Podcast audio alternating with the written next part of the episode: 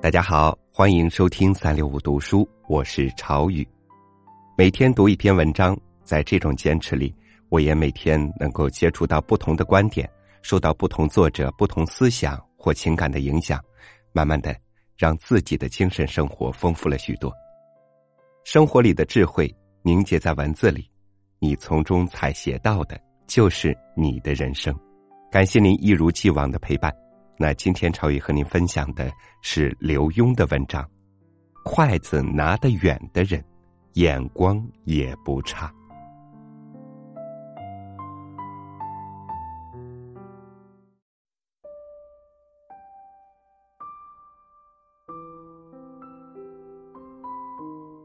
三小姨子夫妇到家里做客，吃饭的时候，母亲盯着他的手说：“筷子拿这么远。”怪不得要嫁到那么远去。我那荷兰人的连襟也跟着一笑，用流利的中文打趣：“我的筷子也拿这么远，怪不得会娶到中国太太。”从我记事就常见母亲对那些拿筷子位置很高的女孩说：“将来准会嫁得远远的。”这类话，似乎一方面说给女孩的父母听。你们这女儿不中留，养大就飞了，而且飞得很远。一方面说给女孩听，将来嫁出去，只怕难得再见父母几面，能孝顺，赶快好好孝顺父母。母亲倒也有她的道理。女孩筷子拿得远，表示从小就喜欢夹远处的菜，而且拿得那么靠后面。手一定有力气，这种个性和力量就让他能高飞。这年头，能高飞的没有不飞的，翅膀一硬就非飞不可。大概受母亲影响，我也总是注意女生拿筷子的方法。记得有一次去韩国采访亚洲影展，跟一位女明星一起吃饭，我开玩笑的对其中一位说。你拿筷子拿得这么远，将来一定嫁得远。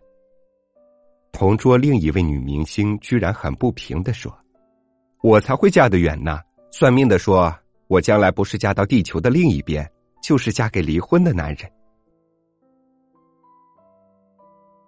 我一直搞不懂，嫁得很远和嫁给离婚的男人之间到底有什么关系，更想不通，他说话的神情。为什么是十分得意的样子？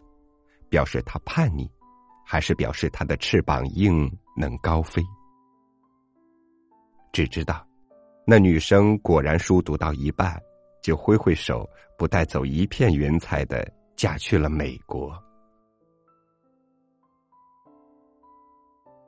想起三毛也是这样，文化大学念一半，突然想出国。而且要跑得愈远愈好。说是为了自己的个性，不希望把男朋友缠死，所以躲开。出国之后，就跟爱的死去活来的男朋友断了消息，而且立刻有了新世界、新朋友。读三毛的《闹学记》中，陈伯父写的序言，说三毛出国时，大家去送，三毛居然直直的走向机舱，不曾回头。我吓一跳，心想：将来我女儿大了，会不会也这样？突然想飞就飞了。儿子最近已经让我有了这种感受。暑假前，我打电话去哈佛，对儿子说：“在学校好好练网球，回来可以做我的对手。”他停了两秒钟，居然淡淡的说：“爸爸，今年暑假。”我想在曼哈顿租间房子住在外面。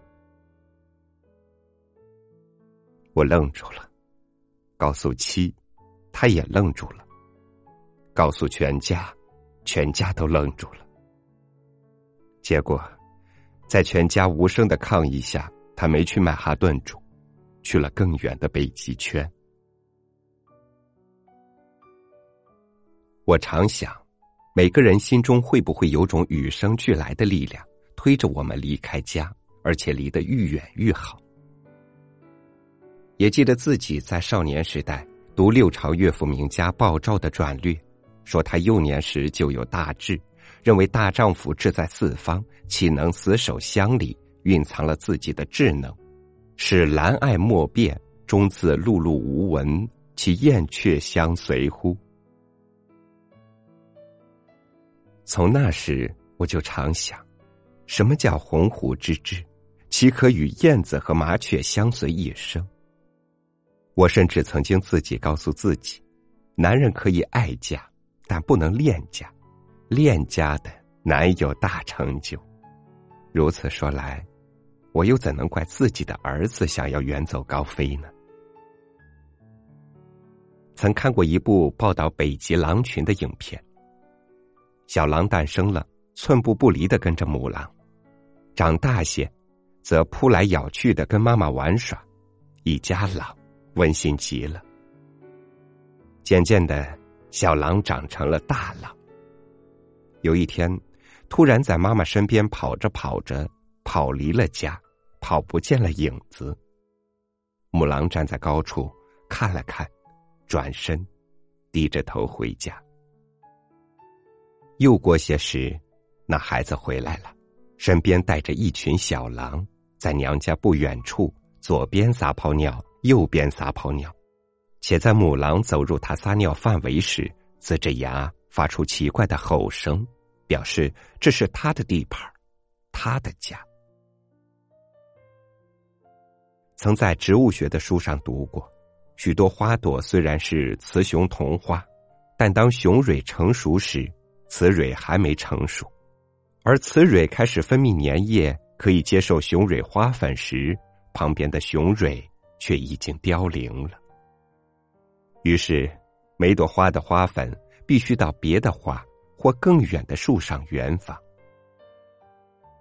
据研究，只有这样远交，才能避免近亲繁殖，有优生的效果。我常想起那站得高高的、张望着孩子远去背影的母狼，也想起三毛、撒哈拉和西藏纪念文成公主的大昭寺。不论是人、是兽、是植物，当它们成熟，里面就会产生一种声音、一种力量，说：“飞吧，愈远愈好。”这是生物进化当然的道理。我也愈来愈佩服那些小小年纪就把筷子拿得很远的孩儿，心想：看，他们的手多有力气，他们的眼光多么远。今天，他们站起来，伸着胳膊，在一桌大人的注视下夹起离他最远的一大块肉；明天，他会站起身，甩甩头发，在一群亲友的注视下，走向机舱。走向他向往的世界。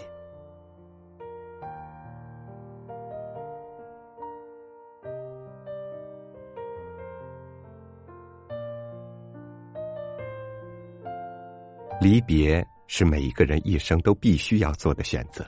既然是在所难免，与其用深深的不舍给他羁绊，不如用满满的祝福祝他高飞。我是朝雨。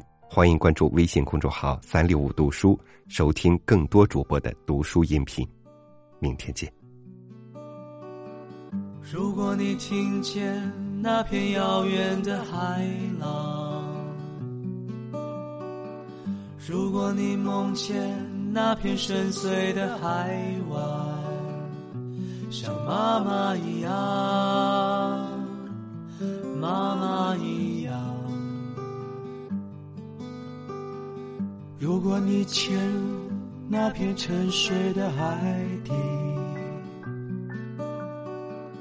如果你飞越那片清澈的星空，憧憬的远方，童年一样，Fly away，Fly away，Fly away。Fly away, fly away, fly away. 夜风中飘来玉兰花的香味，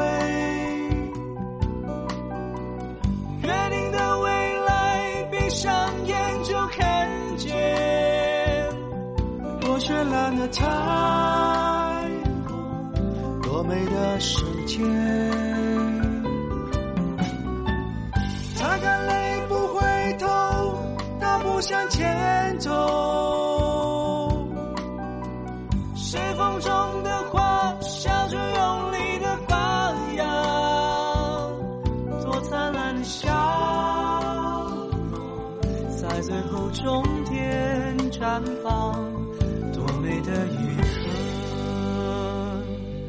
多灿烂的笑容，在短暂一生绽放，多美的一刻。